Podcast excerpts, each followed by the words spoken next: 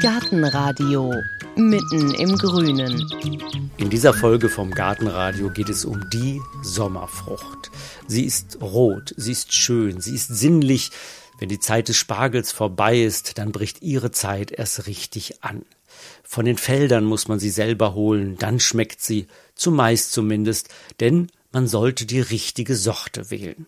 Und um diese richtige Sorte geht es in dieser Folge vom Gartenradio FM. Rot, süß, saftig und aromatisch, das sind längst nicht alle Erdbeersorten. An die tausend verschiedene gibt es, die mal mehr, mal weniger gut schmecken. Aber nur um eine Sorte rankt sich sowas wie ein Mythos. Sie hat dunkelrote, eher kleine, zarte Früchte und gilt vielen als die leckerste Erdbeere der Welt. Ihr Name Mieze Schindler. Mieze Schindler ist eine Züchtung, die im Jahre 1925 dem ersten Direktor der Pillnitzer Lehranstalt für Pflanzenzüchtung, Professor Otto Schindler, gelang. Er benannte sie nach seiner Frau Mieze. Eine Liebeserklärung muss die Namensgebung gewesen sein oder zumindest ein Kompliment, denn die kleine rote Erdbeere gilt noch heute als das größte Aromawunder, das es in Sachen Erdbeeren gibt. Allerdings ist es ein flüchtiges Aroma. Mieze Schindler ist keine Beere, die man warten lassen darf. Schon wenige Stunden nach dem Pflücken wird sie weich. Für Massenproduktion, weite Transporte und als Supermarktware ist sie nicht geeignet. Vielleicht ein Grund dafür, dass sie in den 50er Jahren so langsam vom Markt verschwand. Nur hinter dem eisernen Vorhang in der DDR führte Mieze Schindler ein Nischendasein und erfreute Kleingärtner mit ihren süßen Früchten. Nach der Wende dauert es noch einige Jahre, bis man auch in den alten Bundesländern die Qualität von Mieze Schindler wieder schätzen lernte. Heutzutage kann man Mieze Schindler wieder als Pflanze für Garten und Balkon kaufen. Das ist ein paar wenigen Erdbeerzüchtern zu verdanken, die die Beere ins Programm genommen haben. Einer davon war Reinhold Hummel aus Stuttgart. Ein Gärtner, der unermüdlich dem Erdbeeraroma auf der Spur war. Auch heute, fast 30 Jahre nach seinem Tod, gelten seine Hummibeeren in der Branche immer noch als eine Art Aromabank. 15 verschiedene Sorten sind derzeit zu haben, darunter Erdbeeren mit so klingenden Namen wie Waldfee, Herzle, Praline, Klettertoni und natürlich die legendäre Mieze Schindler. In diesem Jahr, pünktlich zum 70. Firmenjubiläum, gibt es eine neue Sorte im Programm, die Enkelin von Mieze Schindler sozusagen, denn aus der sächsischen Mieze wurde im Schwäbischen in jahrelangen Versuchen eine neue Mieze gezüchtet. Warum ist die Mieze aromatischer als andere Erdbeeren? Wie kommt das Aroma überhaupt in die Erdbeere? Und was können wir Hobbygärtner dafür tun, dass es sich entfalten kann? Das wollte Heike wissen und hat sich aufgemacht ins Schwabenland.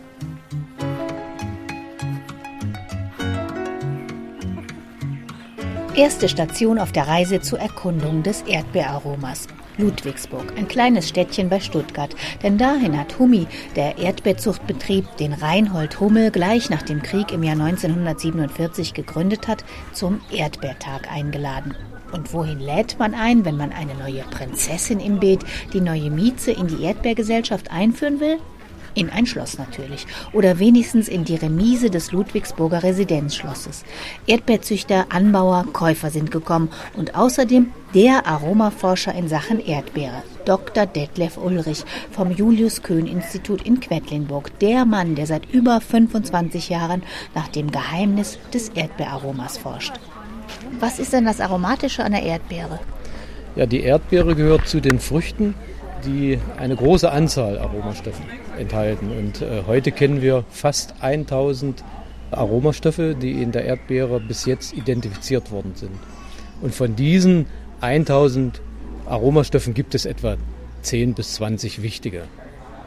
Und Sie haben jetzt hier einen Koffer vor sich liegen, da sind so Aromastoffe drin und die machen einen wesentlichen Teil des Erdbeeraromas aus. Ja, diese sieben Grundgerüche sind sozusagen die, die Bausteine des Erdbeeraromas. Weil das ist eine, ein Kuriosum. Von diesen 1000 Aromastoffen, die man bisher kennt, ist nicht ein einziger dabei, der alleine für sich genommen wie Erdbeere riecht. Und das ist eine Kombination aus sieben Grundgerüchen, die dann das Bouquet ergeben in unseren Empfindungen. Das ist Erdbeere. Haben wir denn da? Sagen wir mal riechen. Also, äh, zu den sieben Grundgerüchen gehört äh, zuerst einmal der Grundgeruch grün. Grün, das ist so ähnlich, als wenn Sie Gras mähen würden, grün frisch. Dann haben wir einen Geruch, der ist fruchtig, so wie Gummibärchen oder Drops.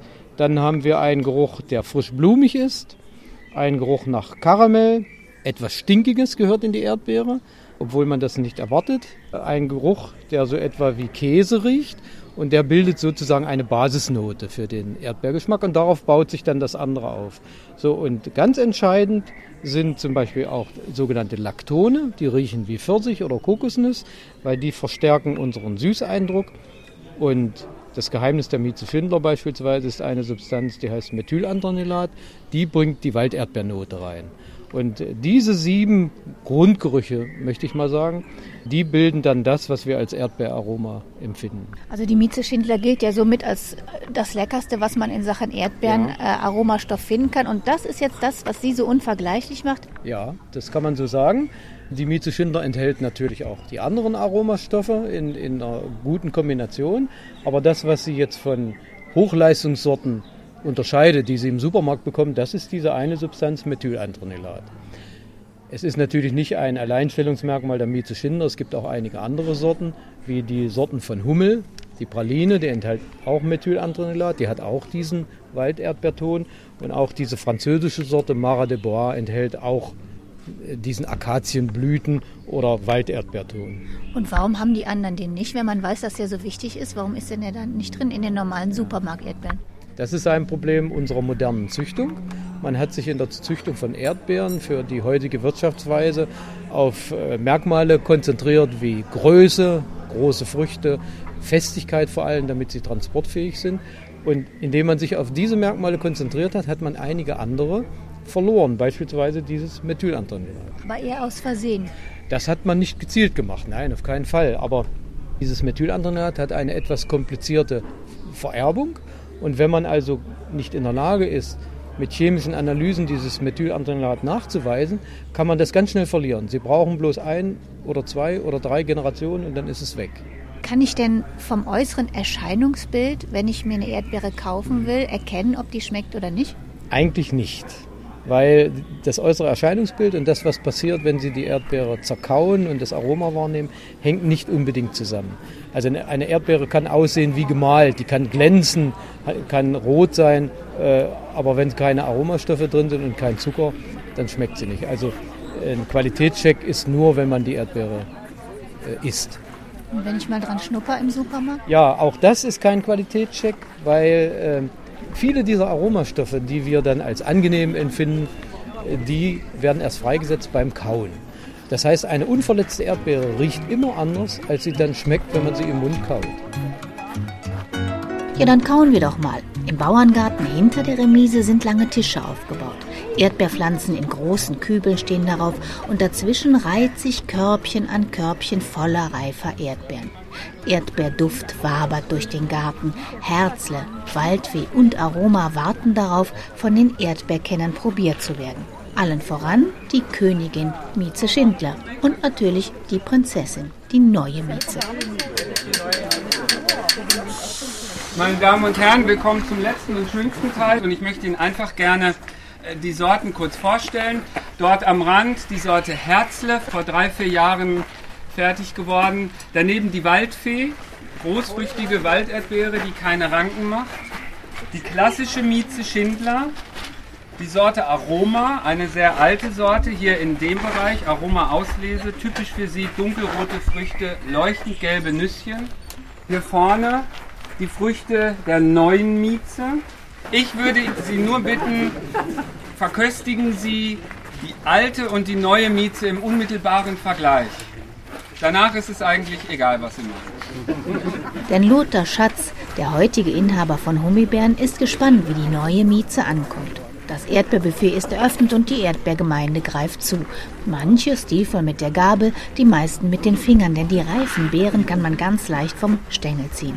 Und welche schmeckt jetzt besser? Die neue oder die alte Mieze? Die, die neue ist ein bisschen Ich finde, dass die neue hat ein bisschen mehr Süße. Ein bisschen parfümierter ist die. Ein bisschen, nee, sie ist ein bisschen blumiger. Ich habe die neue probiert und jetzt die alte jetzt. Also ich finde eigentlich beide. Es scheint unentschieden zu stehen. Dem einen schmeckt die alte Mieze besser, weil sie nach Kindheit schmeckt, nach heißen Sommern auf der Veranda, und die anderen favorisieren die neue Mieze, die ein bisschen fruchtiger, frecher daherkommt. Mit Interesse beobachtet eine Frau das Geschehen, die mit Mieze Schindler, der Namensgeberin von damals, etwas gemeinsam hat. Denn so wie Otto Schindler seine Mieze nach der Gattin benannte, hat ihr Vater Reinhold Hummel in den 50er Jahren eine Erdbeere nach ihr, nach seiner Tochter Sonja benannt. Die hieß Sonjana und ich war da, ich glaube, fünf Jahre alt. Ich glaube, das habe ich gar nicht richtig realisiert, was das bedeutet ich habe das möglicherweise sogar als selbstverständlich genommen, als einzige Tochter, dass man das nach mir benennt, diese Sorte. Und was hat Ihr Vater für ein Verhältnis zu Erdbeeren? Fast ein äh, durch Zufall entstandenes. Er, er hat ja nach dem Krieg neu anfangen müssen hier in Weil im Dorf und hat dann durch Zufall Erdbeerpflanzen bekommen, Jungpflanzen zum Aufbau einer Fruchtproduktion und hat dann gesehen, was er da bekommen hat an Jungpflanzen, das war nicht uniform, das war nicht gleich und dann hat er angefangen, durch Kreuzung was Neues zu schaffen. Eigentlich möglicherweise, wenn er Rosen bekommen hätte, wäre er Rosenzüchter geworden. Das Komische ist, im, im Leben, vor allem nach dem Krieg, hat manches durch Zufall auch begonnen. Und wie hat sich dann aber sein Verhältnis zu Erdbeeren entwickelt? Also hat er die auch gerne gegessen? Hat er viel darüber geredet? War das so ein bestimmendes Thema bei Ihnen zu Hause? Das war sein Leben. Ich kenne meinen Vater nur als Pflanzenfreund. Von Urlauben hatte er andere Pflanzen mitgebracht und ausgesät. Er war mit Leib und Seele Gärtner, kann man schon sagen. Und dass er dann letztlich an den Erdbeeren hängen geblieben ist, das liegt sicher auch an dem Erfolg, den er gehabt hat. Durch diese Neuerfindung der sogenannten Klettererdbeere äh, kam dann natürlich auch Geld ins Haus und äh, er musste da weitermachen. Sonja Merkle heute so gelassen erzählt, auch vor 50 Jahren eine Riesengeschichte. Nicht nur Kleingartenmagazine, sogar der Spiegel berichtete ausführlich über die neue Klettererdbeere. Eine Pflanze, die am Stock, am Gitter, am Maschendraht, in Schalen, in Töpfen, in Kübeln und Balkonkästen oder auch an Hauswänden kultiviert werden konnte. Und zwar im Stehen. Niemand sollte sich für eine Erdbeere noch bücken müssen. Der Ruhm der Erdbeere schwappte bis nach Amerika. Reinhold Hummel verkaufte Erdbeeren im Wert von 25.000 Dollar in die USA. Bei einem Kurs von 1 zu 4 verdiente er damals 100.000 Mark. Ein kleines Vermögen, wenn man bedenkt, dass ein Käfer damals 4.000 Mark kostete. Aber der Schwabe Hummel investierte natürlich nicht in Autos, sondern in Erdbeeren. Die Erdbeere ist irgendwie eine ganz besondere Frucht. Was glauben Sie, was macht diese Faszination Erdbeere aus? Warum ist die Erdbeere die Königin der, der Beeren? Ich, ich, ich weiß es selber nicht so genau. Ich habe mich also über diese Frage ehrlich noch gar nicht äh, richtig nachgedacht. Aber jeder bezeichnet die Erdbeere als die Königin der Beeren. Warum? Sie ist besonders fruchtig, süß, hat ein schönes Mundgefühl. In Wirklichkeit weiß ich es nicht. Ich bin so wild nach deinem Erdbeermund, ich schrie mir schon die Lungen wund nach deinem weißen Leib, du Weib deklamierte der deutsche Schauspieler Klaus Kinski stöhnend auf seiner 1959 veröffentlichten Schallplatte Kinski spricht Villon. Das Gedicht stammt zwar nicht vom spätmittelalterlichen Poeten François Villon selbst, sondern wurde um 1930 als Nachdichtung im Stile Villons verfasst. Aber der Anfangssatz spiegelt gut wider, wofür die Erdbeere seit Jahrhunderten steht. Erotik, Verführung und süße Sünde. In der Antike war die Erdbeere ein Attribut von Liebes- und Fruchtbarkeitsgöttinnen wie Venus oder Freya. Um 1500 malte Hieronymus Bosch das Bild Garten der Lüste. Überdimensionierte Erdbeeren repräsentieren darauf die sexuelle Lust. Und auf die Leinwand hat es die Erdbeere auch geschafft. Kim Basinger ließ sich im Film Neuneinhalb Wochen von Mickey Rourke mit Erdbeeren füttern, bevor es in der Küche zur Sache ging. Und Pretty Woman Julia Roberts wurde von Richard Gere mit Champagner und Erdbeeren erobert.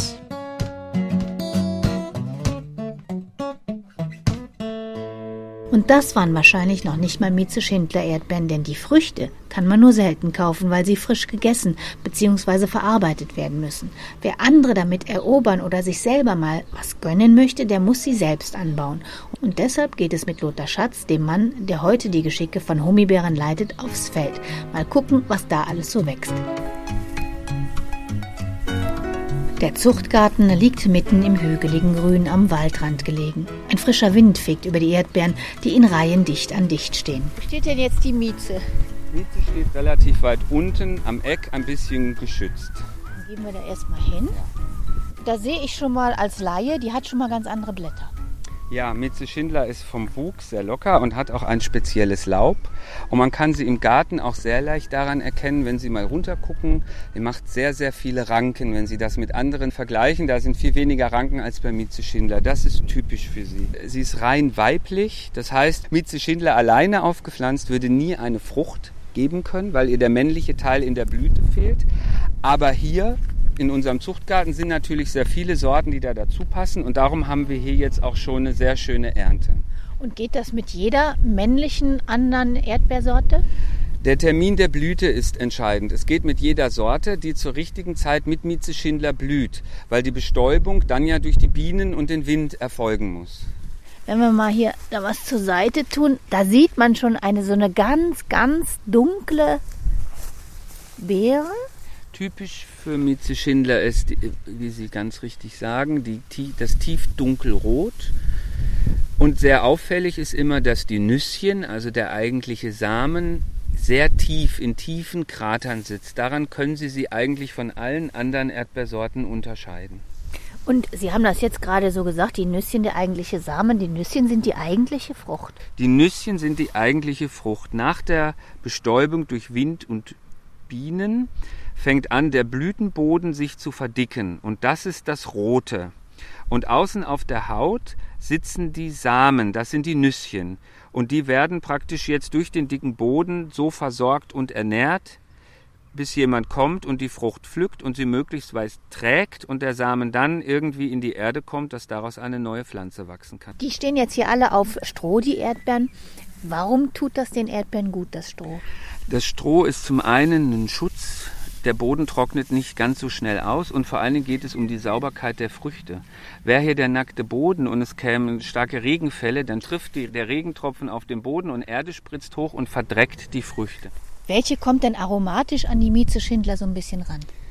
Das würde ich sagen, ist unsere Sorte Praline. Das ist aber eine späte Sorte. Wir können mal hingehen.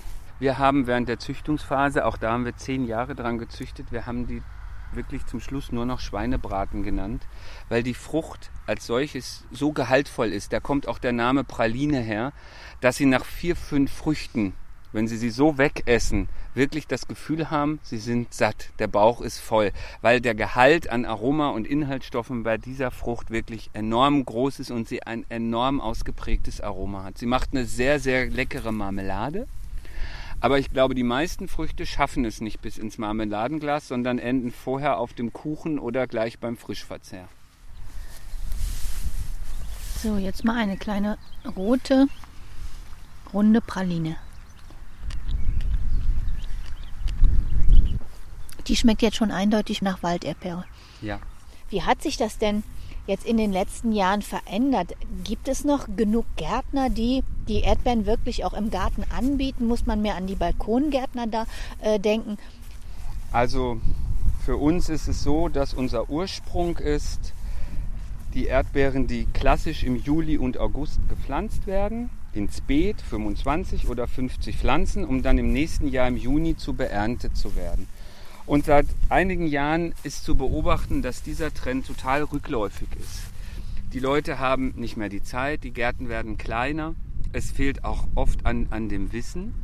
Aber das Interesse an Erdbeeren ist eigentlich geblieben und in, in dem Maße, wie dieser Rückgang im Sommer zu verzeichnen ist, haben wir einen Zuspruch, einen Zustrom an Kunden und Fragen im Frühjahr.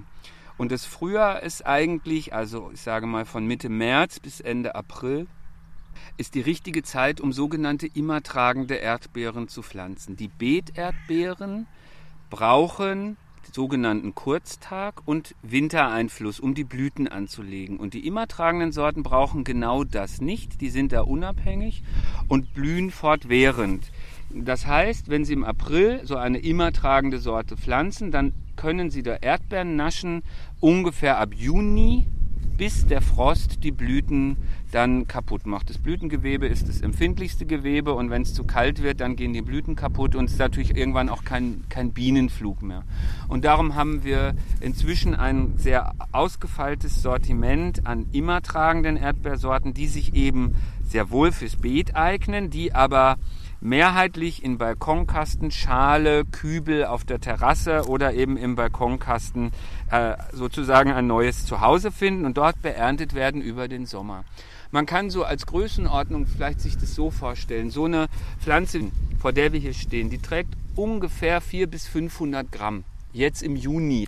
So eine immer tragende Erdbeersorte, zum Beispiel der Klettertoni, der trägt auch 500 Gramm, aber in fünf Monaten. Das heißt, sie haben 100 Gramm im Monat, 25 Gramm in der Woche und die teilen sie natürlich noch mit Vögeln, Schnecken und den Nachbarskindern. Das heißt, es sind wirklich Nascherdbeeren und man sollte sich schon zwei, drei pflanzen, nicht nur eine, um überhaupt wirklich in den Genuss der Früchte zu kommen, weil die, die können nicht anders. Es sind keine Wunderpflanzen. Aber die kommt dann im nächsten Jahr nicht wieder. Doch, die Erdbeeren, alle Erdbeeren sind mehrjährige Stauden. Die Kunst in Gefäßen ist das richtige Überwintern. Man muss eben darauf achten, dass der Wurzelballen nicht durchfriert. Das, sie können die im Gefäß lassen, auch draußen. Sie muss nicht in den Keller, will sie eigentlich auch gar nicht. Sie will nur, dass der Wurzelbereich nicht zu stark durchfriert. Das können Sie erreichen, wenn Sie einen Topf haben diesen Topf in einen Topf zwei, drei Nummern größer zu stellen und den Zwischenraum mit Laub oder Styropor oder alten Decken auszufüllen. Die sicherste Methode ist, wenn Sie ein Loch im Garten graben und die Gefäße darin bodentief, also dass es oben abschließt, versenken oder aber, was auch geht, sie stellen es wenigstens in eine Ecke, wo der Frost nicht so hingerät.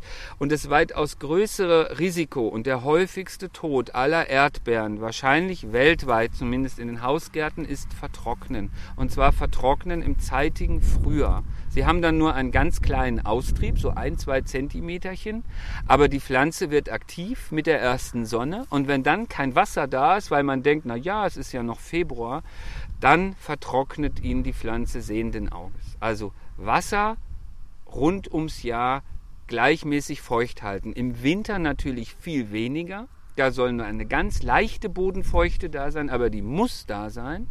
Und die wichtigste Phase bei den Beeterdbeeren ist von der Blüte bis zur Ernte. Wenn Sie da nicht richtig ordentlich mit der Gießkanne unterwegs sind, dann berauben Sie sich selber der Früchte. Und auch da gibt es einen kleinen Trick. Man gießt Erdbeerpflanzen immer von der Seite. Man gießt nie von oben hinein, weil dann kommt dieser Effekt, das Wetter ist trüb und feucht und Sie bringen noch Feuchtigkeit dazu, dann fault es und Sie haben gar keine Ernte. Jetzt haben wir das Einpflanzen übersprungen. Muss ich da was beachten? Beim Einpflanzen ist eigentlich wichtig, pflanzen Sie nur da, wo noch nie vorher Erdbeeren bestanden haben. Erdbeeren reagieren sehr empfindlich auf Nachbauprobleme.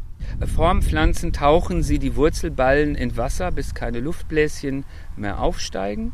Und dann pflanzen Sie ganz leicht erhöht. Man darf die Erde vom Ballen nicht mehr sehen. Sie muss mit Beeterde bedeckt sein. Auf keinen Fall in ein Loch pflanzen, sondern lieber leicht erhöht, weil das senkt sich mit der Zeit dann noch ab.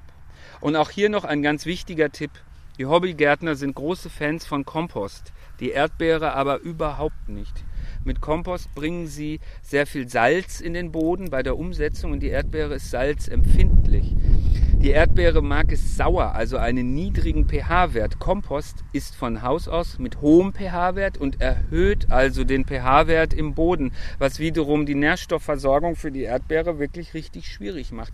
Und Nährstoffe, wenn ich bei den Nährstoffen bin, mit Kompost bringen sie hauptsächlich Stickstoff in den Boden. Salat findet es super, aber die Erdbeere ist ja eigentlich eine Beerenfrucht und sie braucht eigentlich schon Stickstoff für, den, für das Wachstum der Blätter, aber sie braucht auch sehr viel Kali und genau das bringen sie mit Kompost eben nicht in den Boden. Wir empfehlen eine leichte Gabe von ungedüngtem Torf. Das ist etwas, was den pH-Wert senkt, die Wasserhaltekraft erhöht und so das Bodenleben so aktiviert, dass die Erdbeere gut einwurzeln und weiter wachsen kann. Was erleben Sie denn so mit Kunden, wenn die anrufen, wenn die Fragen haben in Sachen Erdbeeren? Ja, also es ist manchmal schon erstaunlich, welche Fragen gestellt werden. Es gibt zum Beispiel bei den immer tragenden Sorten einen kleinen Trick.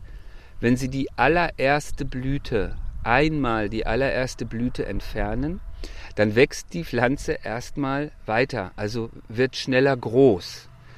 Eine Erdbeere wächst nämlich entweder als Pflanze oder sie macht aus der Blüte eine Frucht und in der Zeit wächst sie nicht. Also nehmen Sie ihr die erste Blüte weg, dann wird sie als Pflanze größer. Aber dann ruft jemand im Juni an und fragt, wie lange er denn noch dauernd die Blüten an seiner Pflanze abschneiden müsste, damit die endlich groß werden würde und es kämen überhaupt keine Früchte und es sei ja fast Betrug, was wir machen würden.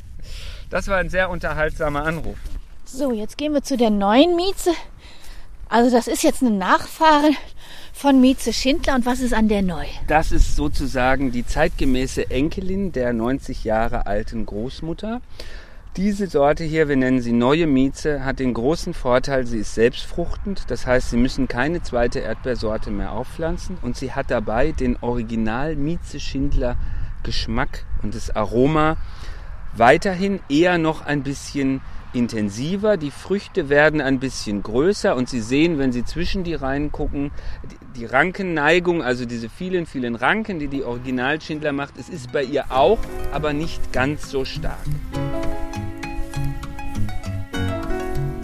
Weniger Ranken, größere Früchte. Das sind also die Merkmale der neuen Mieze. Und der größte Unterschied zur alten Mieze Schindler ist, dass die neue Mieze keine männliche Gesellschaft mehr braucht. Als moderne junge Erdbeere kommt sie alleine im Leben zurecht.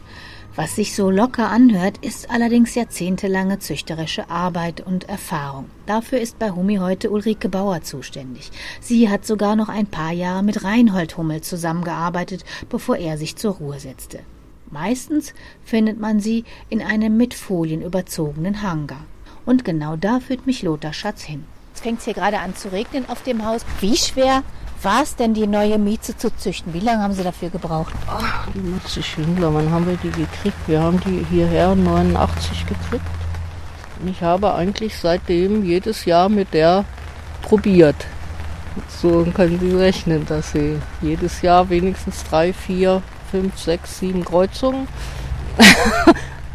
und dann summiert sich das. Das sind dann schon ein paar hundert Pflanzen, die sie praktisch da stehen haben, immer, wo man immer wieder guckt. Und was ist das dann für ein Gefühl, wenn man sie endlich hat, die neue Mieze? Ach ja, was war das für ein Gefühl? Es ist schön, wenn es den Leuten schmeckt. Das muss ich echt sagen. Gibt es denn vielleicht noch irgendwas, auf das wir uns in Zukunft freuen können in Sachen Erdbeeren? Haben ja, Sie da irgendwas ein paar Sachen können Sie mitkommen. So, wo sind wir jetzt hier? Das ist jetzt wahrscheinlich erstmal eine Nummer, oder? Ja, das ist jetzt. Na, das heißt, sie hat eine Nummer so und sie hatten sozusagen so einen Arbeitsname, spät und groß. Und Herr Schatz, die heißt jetzt Arbeitstitel spät und groß. Wer sucht denn dann aus, wie die später mal heißen wird?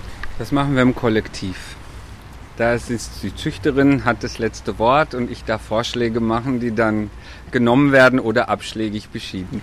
Die Sorte Herzle, die hieß, bis sie Herzle hieß, Wema, nach den Vornamen Werner und Maria. Das ist der Mann von Frau Bauer und meine Frau, die mal abends im Zuchtgarten, wo wir gerade wieder davor standen und erst rief Werner an und meckerte Frau Bauer an, sie soll nach Hause kommen. Und kurz danach rief Maria an und meckerte mich an, ich soll doch nach Hause kommen, ohne jede Absprache. Und haben wir gedacht, diese Sorte stiften wir denen und sie heißt Wema. Und dann haben wir überlegt und gedacht, die Erdbeeren sind herzförmig. Ach, das passt ja, ist ja für unsere Partner. Und so kam zum Beispiel gemeinsam jetzt der Name Herzle zustande. Und so sieht bzw. hört man einmal mehr, wie viele Geschichten hinter einem Namen, hinter einer Frucht oder einem Gärtner stecken können. Wie all die Erdbeeren, von denen wir in dieser Folge vom Gartenradio erzählt haben, aussehen und wo man sie bekommt, das erfahren Sie wie immer auf unserer Internetseite gartenradio.fm. Und bevor wir Ihnen erzählen, worum es in der nächsten Folge geht, hier noch ein bisschen Aroma für die Ohren.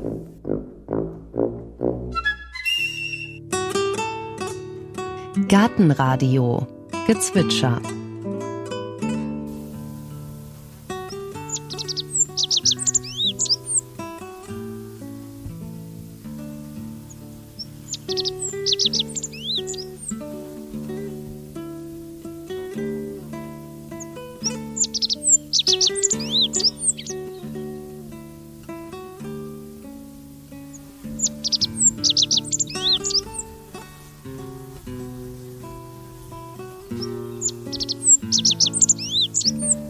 Das war die Zipammer. Gartenradio Ausblick. In der nächsten Folge hören Sie ein Hoch auf das Beet. Hochbeete sind im Trend. Gartenbuchautor Falco Kullmann erzählt, auf was man beim Anlegen eines Hochbeetes achten soll. Wir haben ja hier auch für diese Hochbeete sechs Kubikmeter Substrat gebraucht. Das hat man so schnell nicht einfach mal. Man kann auch bei dieser Menge nicht in den Baumarkt fahren und sich ein paar Blumensäcke holen. Ich habe das dann bestellt bei einem Gartenbaubetrieb hier, die sich auf Erden und Substrate für den Garten- und Landschaftsbau spezialisiert haben. Die haben also mir die Holzhackschnitzel in großen Big Bags geliefert. Äh, da kam hier ein Kranwagen, hat die in den Garten gehoben und dann bin ich einen Nachmittag mit der Schubkarre 50 Mal hin und her gefahren und habe die Big Bags mit Kompost und mit Hackschnitzeln und mit dem anderen Füllsubstrat äh, gefüllt. Wenn man jetzt nicht so viele Hochbeete hat, ist es am besten, man macht das Hochbeet oder legt das Hochbeet im Herbst an, weil da fallen die meisten äh, Heckenschnitte an. Da schmeiße ich einfach alles einfach unten rein. rein. Unten rein. Dann kann man vielleicht aus dem anderen Kompost noch was umsetzen ins Hochbeet. Und die Deckschicht würde ich einfach aus einer käuflichen Hochbeeterde machen, weil die ist schon ein bisschen aufgedüngt, die ist fein, die ist, lässt sich leicht bearbeiten, da habe ich keine Steine drin. Das ist einfach dann zum Säen und zum Pflanzen am angenehmsten.